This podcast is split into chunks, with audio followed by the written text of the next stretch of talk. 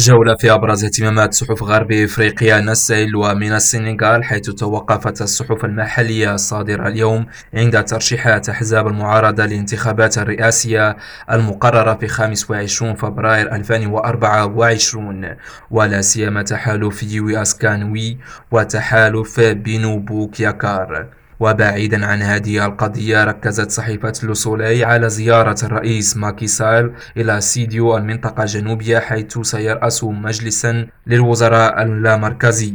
وفي الغابون كتبت غابون أكتو أن رئيس جمهورية الكونغو الديمقراطية فيليكس تشيسيكيدي سلم رسميا شعلة الرئاسة الدورية للمجموعة الاقتصادية لدول وسط إفريقيا إلى الرئيس الغابوني علي بونغو أونديمبا يوم السبت في كينشاسا. وأضافت الصحيفة أن مراسم التسليم بين الرئيسين جرت بحضور رؤساء دول المنطقة الآخرين الموجودين في العاصمة الكونغولية. وفي نيجيريا كتبت ذا نيشن نقلا عن لجنة الحملة الرئاسية لحزب مؤتمر التقدميين أنه يجب رفض أي محاولة لإثارة المشاعر العرقية والدينية التي يمكن أن تقوض وحدة نيجيريا. وأضافت الصحيفة أن مستشار الحزب في التواصل والشؤون العامة ديلي آليك أكد التزام الحزب بوحدة البلاد. عادي شادلي أبو جالي ريم راديو.